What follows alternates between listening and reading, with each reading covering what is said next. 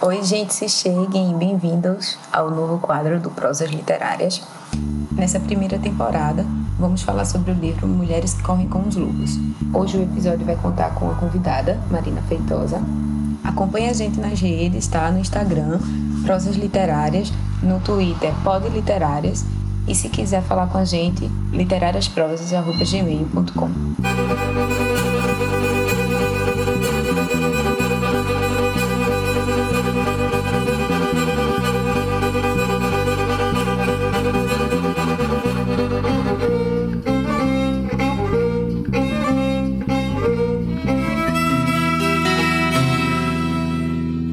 se cheguem. Estamos de volta, começando um quadro novo aqui no Prosas.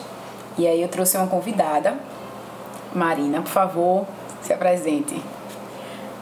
Oi, meu nome é Marina Feitosa, eu sou formada em psicologia, sou aqui de Recife também. E vou trazer um pouco da contribuição da psicologia, mas de uma maneira mais geral, porque eu não sou estudiosa e nem me aproximo muito da questão da psicologia analítica e nem da psicanálise. E é isso. Mas aí vai ser massa, temos três pessoas aqui, né? Uma de letras, uma do social e uma da psicologia. E a gente vai problematizar esse livro, né? Agradecer, problematizar, criticar, duvidar, questionar. E é isso. Vamos. É, a gente vai falar um pouco da introdução do livro que a gente escolheu, Mulheres Correm com os Lobos.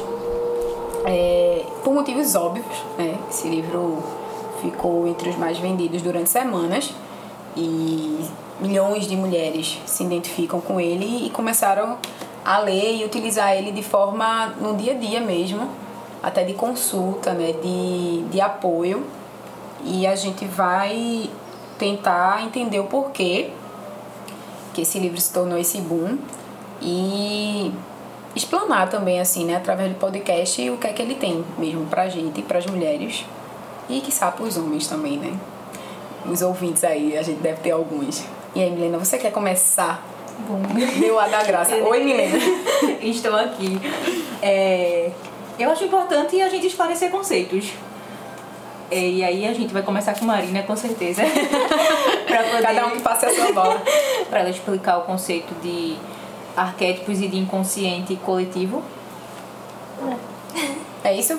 É isso. Você vai explicar pra gente o que é inconsciente É porque eu coletivo. fiquei pensando se era só inconsciente.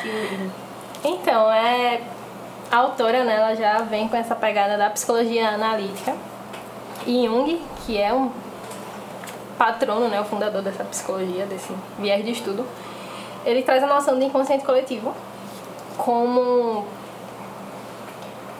algo que a gente não teria acesso, mas que de alguma forma estaria impresso no nosso, no nosso, no nosso, nosso instinto de seres humanos, né?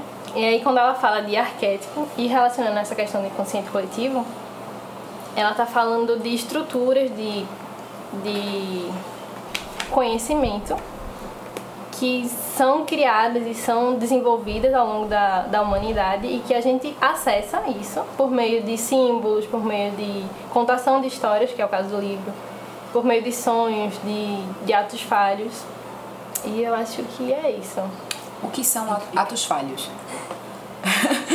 Explique pra mim, pelo amor de Deus.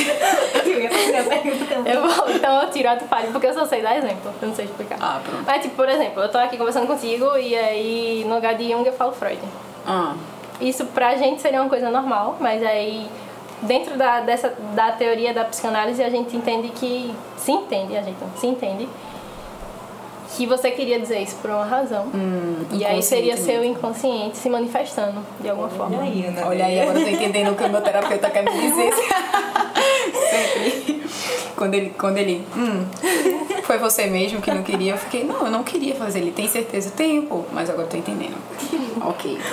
É, como a gente já falou aqui há um tempo, Milena faz ciências sociais. e Eu já tinha cursado ciências sociais, e aí eu acho que a gente entende um pouco disso a partir da antropologia, é, que a gente estava conversando mais cedo e tal, quando a antropologia fala que a cultura modifica o biológico e tal. E eu acho que a gente vê isso de um, de um outro lado, assim, como se fosse do outro lado do espelho, mas que num, acho que num ponto é a mesma coisa, assim. O inconsciente coletivo, quando a gente vai agindo sem, sem problematizar muito as ações e essas mudanças das ações de acordo com o tempo que vai passando. É, sim, e aí, tipo, no livro ela vai trazer várias histórias onde ela vai contar pra gente esses arquétipos, né? E aí, como a gente tá trabalhando agora a introdução, a gente vai questionar outros conceitos. É, ela também tem um momento que ela critica a, a psicologia tradicional. É, não necessariamente uma crítica, mas ela ressalta que a psicologia tradicional ela esgota-se muito rápido quando vai é, tratar de questões femininas. Eu estava pensando, o livro é de 92. Ela fala da mulher moderna, de como a mulher moderna é, perde essa, essa conexão com a, é, com a mulher selvagem e como a psicologia tradicional esgota-se não consegue dialogar sobre isso assim quando a mulher ela dá uns exemplos quando a mulher quebra esse laço com a mulher selvagem ela fica depressiva ansiosa e ela diz que a psicologia tradicional não consegue chegar nesse ponto e aí eu queria opiniões e achismos Milena entre aí sobre isso, né? Primeiro a gente pode explicar o que é que ela entende de, de mulher selvagem, é, o que é que ela fala sobre isso. E aí a gente consegue explicar também por que, que ela relaciona a mulher com o lobo. E, e se é mesmo assim, essa falta de, de conexão da psicologia tradicional com essas questões. Então a gente está explicando conceitos né, selvagem como a gente entende hoje em dia é uma, um selvagem de tipo de viver na natureza e não um selvagem de, de irritabilidade, de, de agressividade, né? O que vem de alma, né? O que é instintivo. É, uma coisa mais instintiva. É. E o que é que ela sente, tipo, lá dentro, assim. É o desejo inato, eu acho, da mulher, o sentimento inato. E aí, por isso, essa semelhança dela... É, assemelhar a mulher com, com a fauna silvestre, principalmente com, lobo, com os lobos, né? Ela não fala não só do lobo, como ela vai falar da fauna silvestre de vários, né? O urso, de ursos, do lobo, da, de araras, mas principalmente do lobo. E aí ela vai desmentir o fato de que, tipo, não é... A, a semelhança não é na, no fato dos lobos, dos lobos serem trapaceiros e vorazes, né? Uhum. E sim pelo fato do, do que tu falou aí. De ter uma, uma determinação, né? Sim. E uma coragem enorme que ela cita. E da psicologia tradicional, o que é que tu vê, assim, Marina? Eu penso que ela fala isso porque no começo da psicologia, enquanto ciência, foi colocado, né? Se coloca mulher e homens também, né? Falando aqui de maneira geral, com um lugar de passividade. Uhum. E aí daquele que precisa de ajuda, daquele que precisa de explicação, daquele que não sabe, daquele que que é isso, que é passível, que não é transformado da sua realidade, da sua história e que uhum por algum, ou é o meio que está sendo condicionado, ou são os desejos inconscientes que estão ali operando naquele indivíduo, naquela mulher. E aí, quando ela traz essa questão da psicologia tradicional, eu vejo nesse sentido de propor, diante do que ela vem estudando com a psicologia junguiana, de colocar a mulher nesse lugar de destaque, digamos assim, sabe? De, de poder ter poder sobre si mesmo. Hum, É, ela também logo assim na introdução, ela fala que essa mulher selvagem, ela existe em todas as mulheres, né? Então, mesmo que ela seja norte-americana e tenha lidado a partir da realidade dela e das histórias que ela escutou, é, porque ela morou com muitos imigrantes e tal, ela cita também é, alguns nomes em outros locais, nomes diferenciados para a mulher selvagem, né? E aí ela fala da aquela dos bosques, a mulher aranha. É, na Guatemala é o ser de névoa. Em, Japão, em japonês ela recebe o nome de a força espiritual. É, no Tibete ela é chamada de Dakini, ou a força da dança que produz a clara evidência dentro das mulheres, né? E aí ela nisso ela exemplifica que a mulher selvagem ela tá presente não só na realidade dela, mas na realidade de todas as mulheres. Eu fico independente da cultura, né? Exatamente. Eu fico pensando, tipo, como seria chamada essa mulher aqui, né? Tipo, no Brasil, já que é algo que ela não traz no livro. E como é que a gente poderia eu não pensar parei nisso? pra pensar nisso. como seria? Eu é, não, não me arrisco a dizer. Porque eu acho que aqui a gente chama da as, as meninas, né, que estudam, as mulheres que estudam esse livro e passaram a estudar, começaram a chamar a partir da, da tradução, eu acho, Mulher Selvagem. Ou a loba, enfim.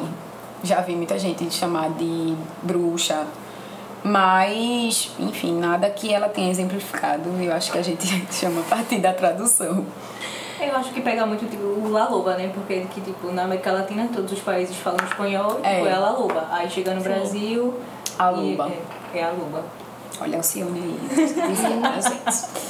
É, e o livro, ele é de 92, né? Então, como qualquer outro livro antigo ou de uma outra época, a gente tem que fazer adaptações e ele também dialoga com a a partir da época que ele foi escrito, né?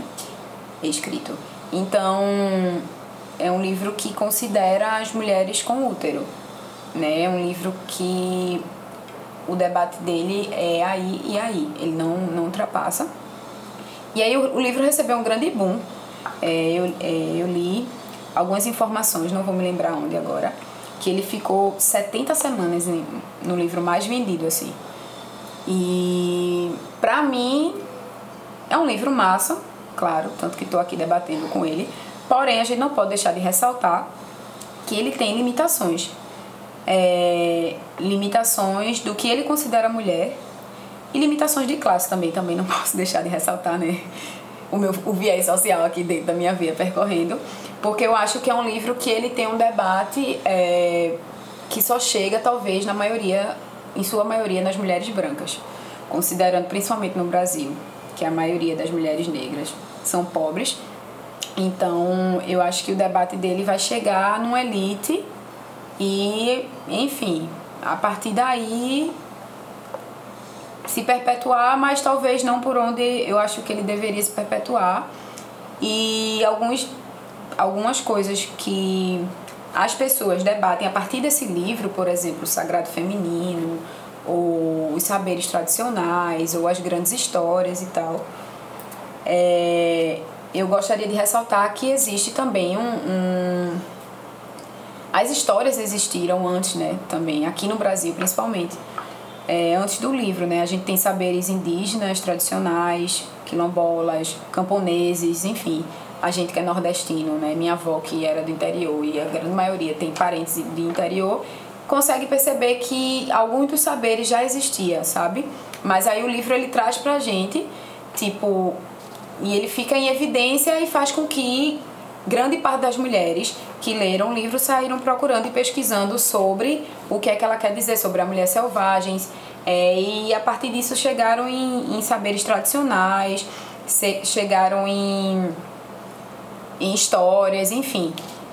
E que bom né, que o livro chegou e que o livro fez essa revolução, mas a gente também não pode deixar de ressaltar essas coisas. Ao mesmo tempo que quando tu fala isso, me remete muito também à questão do arquétipo, né? Então, ela traz uma visão dela, uma visão das histórias que ela ouviu, e a gente percebe que essas histórias que estão sendo passadas através do livro também são presentes na nossa realidade. E aí poderia corroborar de alguma forma essa função do arquétipo, né? No, inconsciente coletivo de, das mulheres e das pessoas de maneira geral.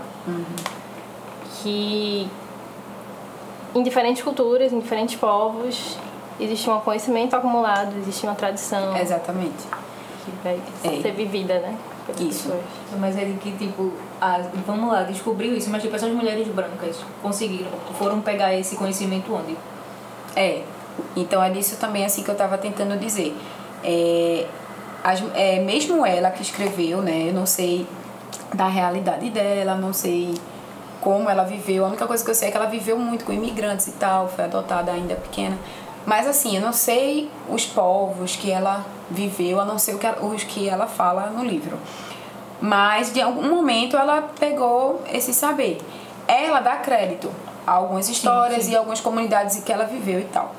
Mas trazendo isso para nossa realidade brasileira, pernambucana, recifense, a gente tem muito saber sendo perpetuado que talvez não leve o crédito. Entende? E aí, é, eu acho que o grande que do livro também é as pessoas que lerem saber que esses ensinamentos ou essa, essas percepções dela vieram de povos que ela teve contato, que ela viajou, que ela morou. Não necessariamente dela, mas assim, de aprendizado dela ao, ao longo da vida dela. Então, se a gente tem saberes aqui também, são aprendizados ao longo da vida com outras pessoas, com outros povos, enfim, ancestrais. E eu acho que a gente, de fato, precisa ressaltar isso, assim. Mas o livro traz um grande, uma grande discussão. E ela fala da mulher moderna, né? Em 92, da mulher moderna.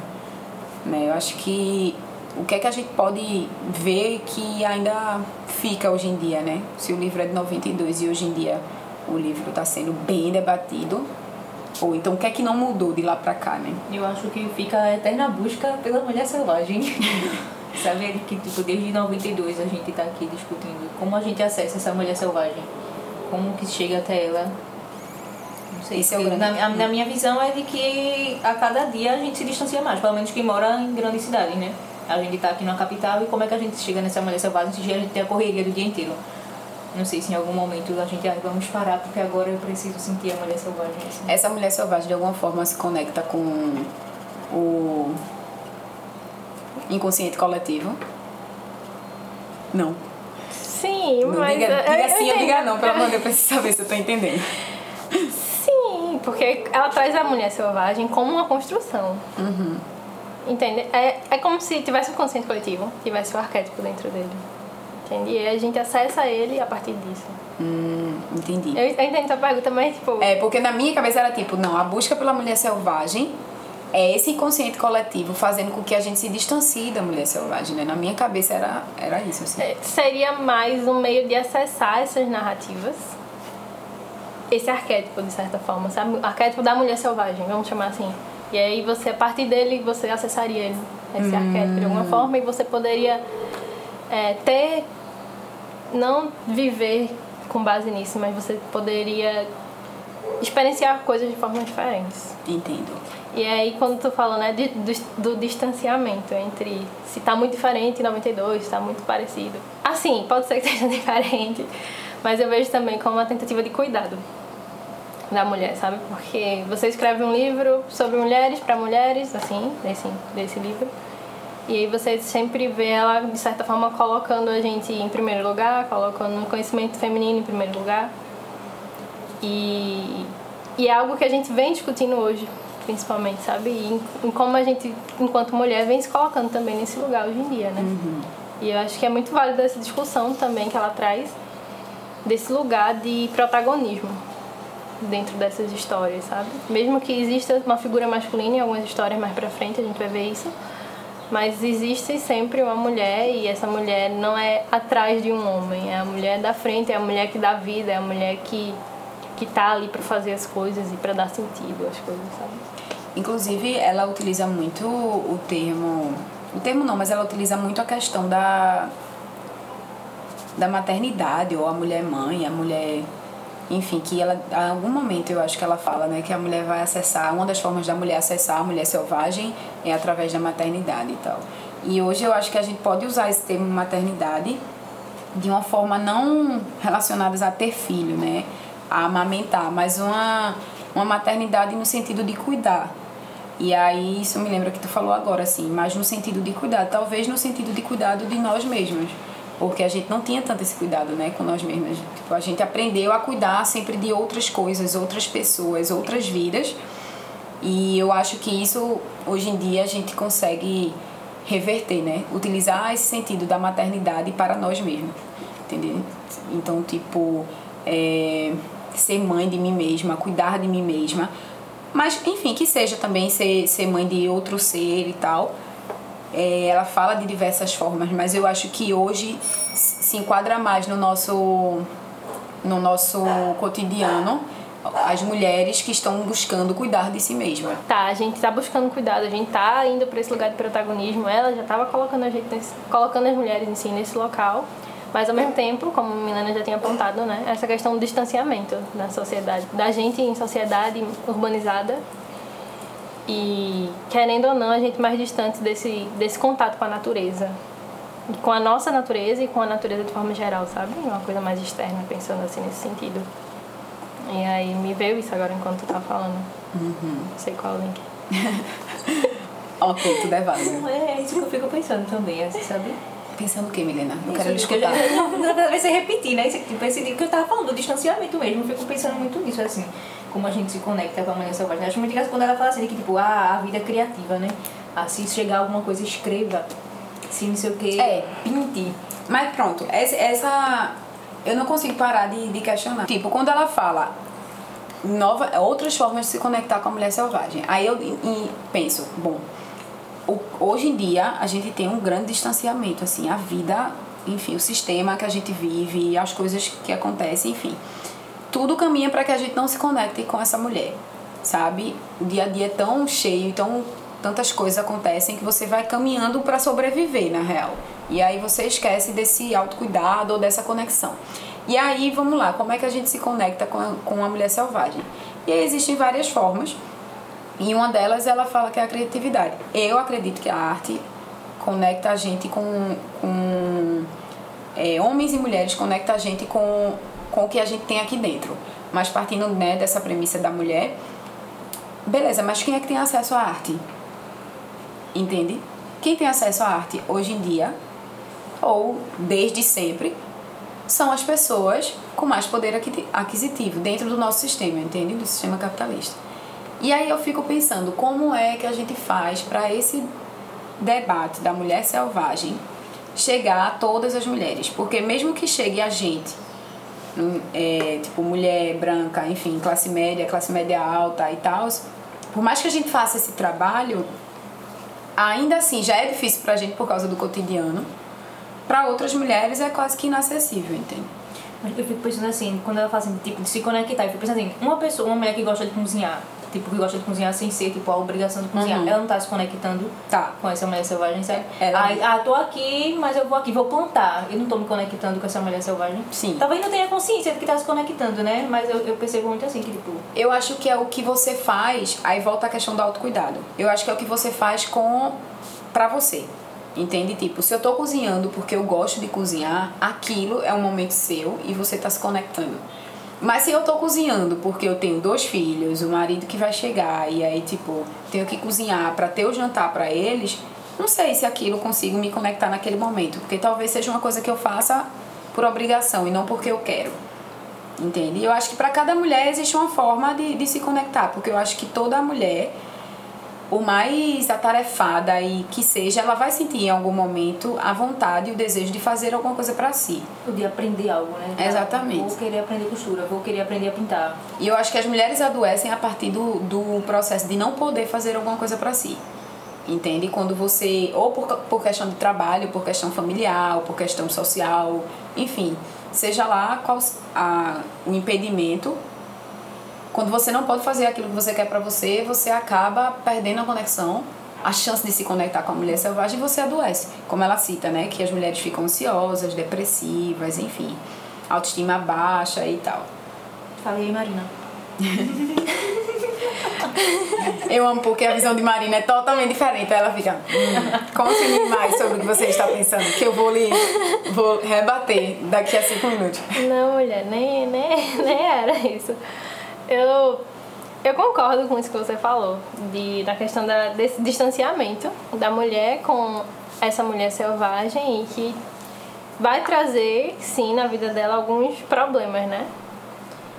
E eu acho que é isso mesmo, é que do modo de vida que a gente tem hoje, a gente caminha ainda mais para esse caminho, para esse lugar, esse lugar de adoecimento mesmo, de cansaço, de de se ver perdida, ver sem rumo, Total. E aí eu vejo o livro, pelo menos eu também percebo o livro nesse sentido, como um, uma possibilidade de você se perceber nesse ritmo e diante disso o que é que você pode fazer, sabe? Porque você vai, vai lá para trás, vai para histórias de, de mulheres que você não conhece, nunca viu, e você vai ler aquela história e você tá. E hoje, o que é que eu posso pensar sobre isso? E essa história tá me dizendo o quê da minha Sim. realidade, sabe? Mas é, pensando sobre esse grande boom do livro, por que, que ele teve esse grande boom? Sabe? Ele ficou horrores de semana. Né? Pra mim é porque tem muito esse crescimento, tipo, de se, de se cuidar, sabe? O que, é que eu posso fazer pra me cuidar, pra me conhecer. E esse movimento já não é um, um, uma conexão com a mulher selvagem, eu fico pensando. Se esse movimento já, já não foi uma tentativa da gente se conectar com a mulher selvagem. Eu entendo esse boom como como tudo que a gente vive hoje que viraliza. Uhum. Total. E aí algumas pessoas descobriram, perceberam que era um livro interessante, que de alguma forma já ouvi mulheres comentando que transformou a vida delas, que elas passam a pensar as coisas de forma diferente. E aí você começa a divulgar, você começa a conversar sobre, as pessoas cada vez mais ficam interessadas. E E viraliza. e viraliza e as pessoas querem consumir. Ao mesmo tempo que também é o boom da questão feminina, de, de, do sagrado feminino, da questão de, de cuidar, de, de valorizar nossos ciclos menstruais mesmo, de ver como é que isso altera nosso, nosso dia a dia. A conexão com a mais. lua. É, E aí eu fico pensando como, quando ela fala da questão de que tipo, as mulheres, mesmo sendo oprimidas, e quando ela fala de excesso de domesticação, né? Mas mesmo com esse excesso de domesticação, as mulheres sempre viram um jeito de burlar. Seja quando ela fala assim, não, quando as mulheres vão levar o lixo pra fora e elas dançam escondidas, ou seja, quando elas, ah, vou escrever escondido, né? Tipo, e eu fico pensando assim nas mulheres, isso me faz lembrar muito do podcast, né? De que, tipo, como é que mulheres que não poderiam escrever, não poderiam estudar, simplesmente estão aqui na literatura e vão escrever. Exatamente. E a gente só vai começar a descobrir esse movimento tipo, de mulheres que escreviam agora, né? Isso me fez lembrar Euridice Guzmão. É, quando exatamente. ela fala que ela morreu praticamente no É, casamento é. e ela torna a culinária a passagem dela. Assim, né? E pronto, quando a gente, porque eu queria guardar esse pro, pro episódio dele, né, mas dela, da- dela, mas fico pensando é que, tipo, ela cozinhava. E ela, eu fico pensando assim, como ela se conectava com essa mulher selvagem, tipo, ela não pôde mais cozinhar. Aí ela foi costurar. E como ela se sentia plena porque ela costurava. E depois ela não podia mais costurar também. É tipo, tá, vou aqui procurar essa Fazer mulher selvagem, sendo que a coisa. sociedade tá aqui, ó, cortando. cortando o tudo, tempo né? todo, né? É isto, né, minha gente? É. E aí eu acho que é, não sei, eu acho que é da minha grande curiosidade trabalhar esse livro, estudar.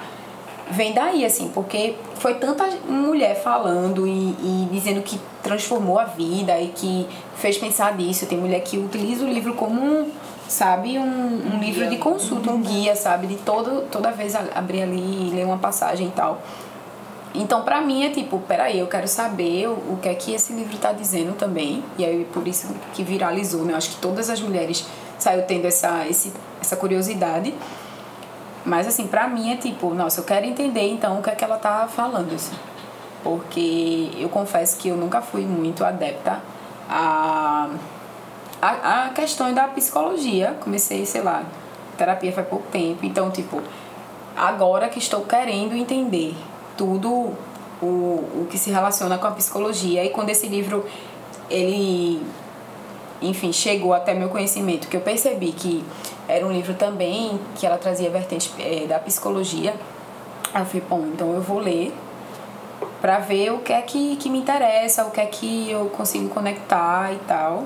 Mas enfim conheço muitas mulheres que amam esse livro assim. Mas eu confesso que eu ainda estou no processo de, de entender e não consigo não fazer questionamentos. É como se fosse um. É como se fosse, não, na verdade, é um livro terapêutico, né? De você ler e você pensar sobre sua vida e você elaborar coisas, e você perceber coisas, e você poder ter possibilidade de mudança ou não, né? Possibilidade de Ó, Eu fico pensando na questão do conto, dos contos de fada, né? Que ela vai usar histórias pra explicar. E como a partir de histórias a gente pode tirar tantas interpretações. É, eu acho interessante também porque o livro ele traz narrativas, traz, traz histórias baseadas nesses, nesses arquétipos, né, nessas construções sociais, enfim, que estão in- inscritas na gente de alguma forma. E aí. Eu, pelo menos, relaciono isso muito ao ser humano, sabe? Que o ser humano é isso: é história, é ciência, é senso comum, né? Esse conhecimento que a gente diria não científico. E é poesia, é arte, e de certa forma ela consegue misturar isso no livro, vi- virar uma salada de fruta, sabe? E aí, quando ela fala sobre mulher, e dessa forma, me vem muito possibilidades e caminhos. E daí, essa mulher selvagem não é uma coisa só, não é um padrão e é tudo isso que a gente pode se tornar. Do, do jeito que ela escreve, pelo menos eu percebo que é o que a gente vive, sabe? Porque a gente não é uma coisa só, a gente não é só o que a gente estudou na, na academia, não é só o que a gente conhece na TV e lê. A gente é muita coisa. E aí quando ela escreve o livro dessa forma, relacionando psicologia, relacionando conhecimento do senso comum, relacionando essa questão de poesia, de fo fo folclore. Folclore. Aí eu acho que é muito isso, sabe? Muito possibilidade e ser mulher é ser possibilidade. Tá, tá. E a minha grande, assim, a minha grande questão era porque é porque o livro ele é muito interpretativo, né? E aí eu tava até falando com Marina, antes da gente começar, que eu não conseguia, tipo, alguns momentos eu dizia, peraí, o que é científico aqui no que eu tô lendo e o que não é científico, o que é só a interpretação dela. Só não, mas o que é a interpretação dela. E... Mas eu acho que o livro é isso, assim.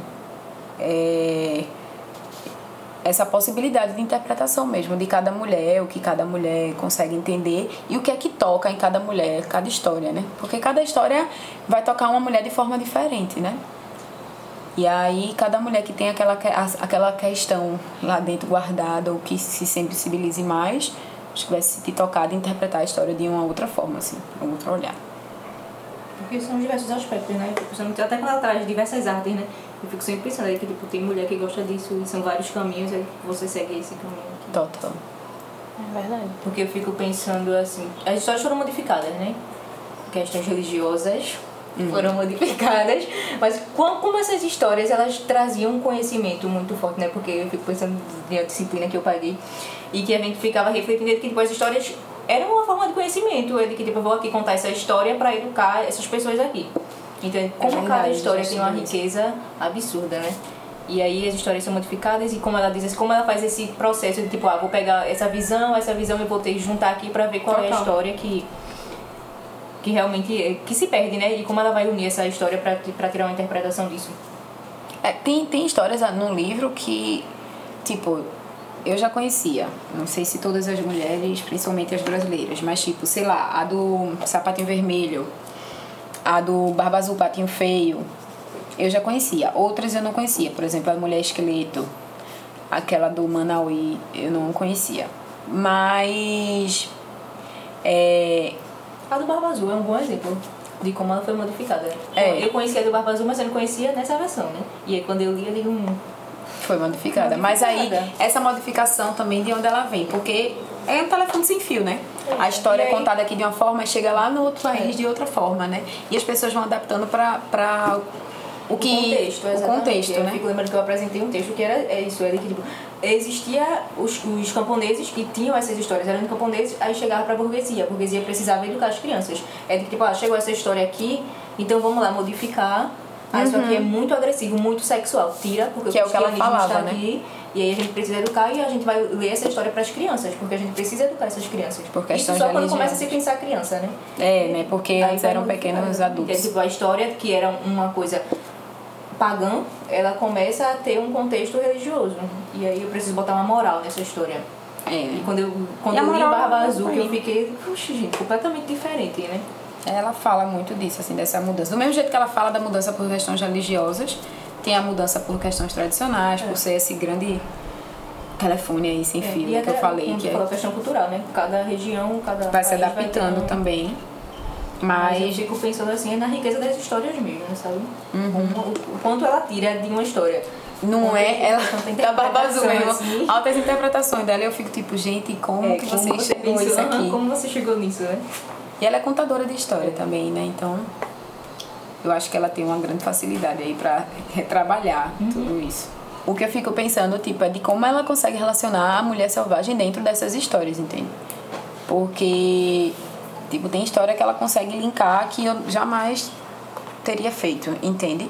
Tipo, aí eu lembro que eu li a do sapatinho vermelho e fiquei, gente, que e aí, tipo, essas conexões, assim, que ela faz que eu fico, tipo, caramba, eu realmente não. Não, não sei nada. eu não consigo. Mas que bom que o livro tá aí, né, pra trazer isso pra gente. Pra finalizar, eu penso que a gente pode fechar nessa, tipo, nessa, nos questionamentos em relação à mulher selvagem, né? E, e aí trazer esse questionamento é. e acompanhar a gente no próximo episódio, que a gente vai debater sobre isso. Na página 25, ela pergunta de que maneira a mulher selvagem afeta as mulheres, né? E eu vou ler um trecho que ela diz que ela implica delimitar territórios, encontrar nossa matilha, ocupar nosso corpo com segurança e orgulho, independentemente dos dons e das limitações desse corpo. Falar e agir em defesa própria, estar consciente, alerta, recorrer aos poderes da intuição e do pressentimento inato às mulheres, adequar-se aos próprios ciclos, descobrir aquilo a que pertencemos, despertar com dignidade e manter o máximo de consciência possível. E eu fico pensando que é exatamente isso, sabe? Eu acho que é tipo se conhecer cada vez mais, se escutar cada vez mais. Eu acho que esse é o grande movimento né, que a gente falou. de, do autocuidado, assim, do, do se cuidar. E aí Marina pode responder, então, o que é mulher selvagem, de acordo com Clarice? E ela vai dizer que a mulher selvagem, ela é a alma feminina. Ela é a força da vida, morte e vida, a incubadora, a intuição, a vidência. É a que escuta com atenção e tem um coração leal. Ela é ideia, sentimentos, impulsos, recordações. É o que se enfurece diante da injustiça. É ela que gira como uma roda enorme, é a criadora dos ciclos. É a procura dela que saímos de casa. É a procura dela que voltamos para casa. Ela é a raiz extremada de todas as mulheres. Ela é tudo que nos mantém vivas quando achamos que chegamos ao fim. E ela diz que a mulher selvagem vive no fundo do poço, nas nascentes, no éter do início dos tempos. Ela está na lágrima e está no oceano. Está no câmbio das árvores, que zune à medida que cresce. Ela vem do futuro e do início dos tempos. Vive no passado e é evocada por nós. Vive no presente e tem um lugar à nossa mesa fica atrás de nós numa fila e segue à nossa frente quando dirigimos na estrada. Ela vive no futuro e volta no tempo para nos encontrar agora. Uau! E aí é isso. Esse é o grande quê da, da mulher selvagem. E que a gente vai descobrir ela junto com Clarice nos próximos contos. E por onde ela tá, por onde ela anda, o que que ela te toca, o que que ela te toca, Marina, o que que ela te toca, Milena. E é isso. Acompanhe a gente nos próximos episódios, que a gente vai debater muito mais. Tchau. Tchau.